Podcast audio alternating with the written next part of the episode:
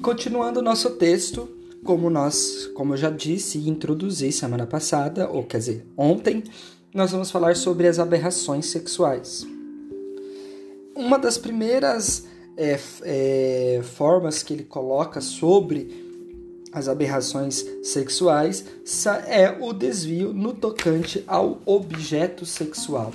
É muito importante a gente colocar que o Freud ele só está colocando aqui, né, e a gente vai falar sobre a homossexualidade. O Freud ele só está colocando a homossexualidade nesse campo das aberrações sexuais ou das perversões, porque a sociedade na época falava sobre isso. Mas durante todo o caminho que ele faz, todo o percurso que ele faz no texto, ele está totalmente é, indo para outro caminho que não é esse de falar que essa, e que isso é uma aberração sexual, tá?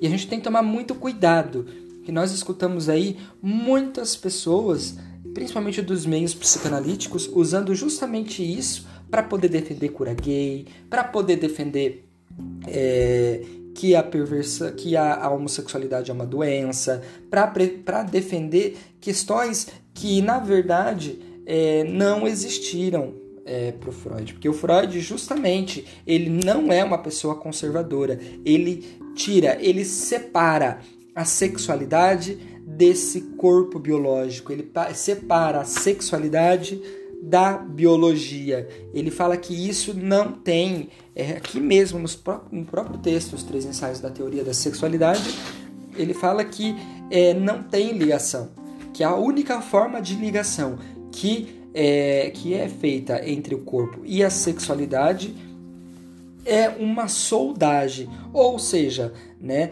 uma gambiarra é feita para ligar o corpo e essa sexualidade, porque ela não é ligada, é uma soldagem, não existe algo nada de natural nisso, tá bom?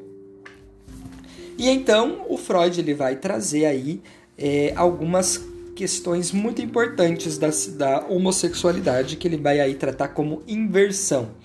No começo, é como eu disse, na semana, é como eu disse e venho dizendo, ele traz aí algumas as visões do, dos pensadores sobre a sexualidade na época, né, dividindo a sexualidade em três, né, aqueles que são absolutamente invertidos, aqueles que são hermafroditas, aqueles que são invertidos ocasionais, e aos poucos ele vai jogando e dando algumas pinceladas de algumas coisas para deixar aí de certa forma é, algumas dúvidas a respeito da, da homossexualidade, como por exemplo quando ele vai dizer né, do caráter é, da é, do caráter inato ou adquirido da homossexualidade, né?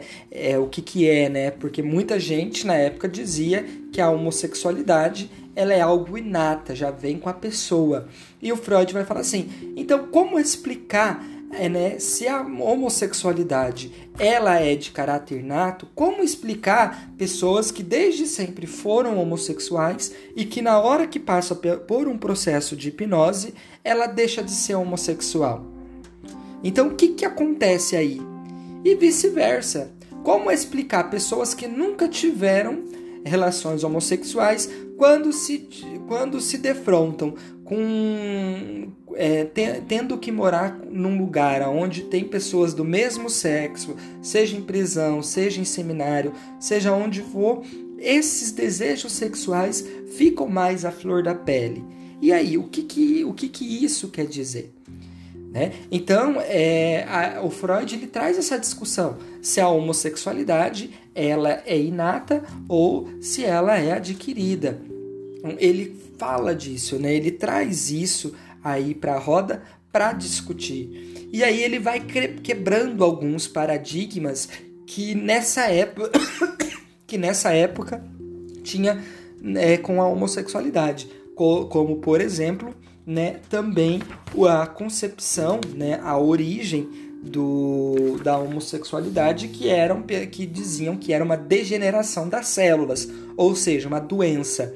Né? E, e ele vai falar assim: né, como que pode ser uma doença né, incapacitando as pessoas, sendo que nós vamos ver pessoas muito inteligentes, que pessoas muito sábias, né, né, e pessoas muito famosas potencialmente, intelectualmente no mundo, que também é, é, são homossexuais. Né? Não dá para pensar que a, a homossexualidade é uma doença, até porque tem muita gente aí com né, condições e capacidades cognitivas muito boas que, não, que isso cai por terra. Então ele refuta mais uma é, característica aí dessa, dessa ideia do, da homossexualidade que na época tinha. Então, é como vocês podem ver, ele começa aí a refutar algumas ideias que esses autores tinham a respeito da homossexualidade, da, né, que tinham a respeito né, é, de pessoas que se sentiam atração, e ele vai refutando o tempo todo essas ideias calcadas nessa época, né? Então ele, então como eu disse, ele, ele refuta a ideia da concepção inata, da concepção adquirida, da concepção de que ela é né, vem, vem de uma degeneração, né? Então, é, são, ele vem refutando várias informações a respeito e amanhã a gente vai continuar com esse tema sobre a homossexualidade em Freud, dentro do texto Os Três Ensaios da Teoria da Sexualidade.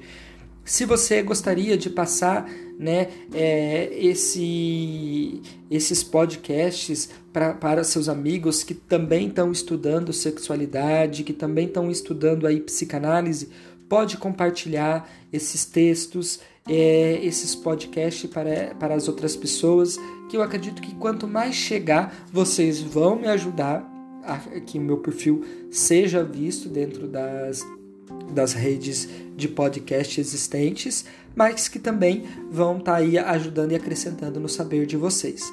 Muito obrigado e até amanhã.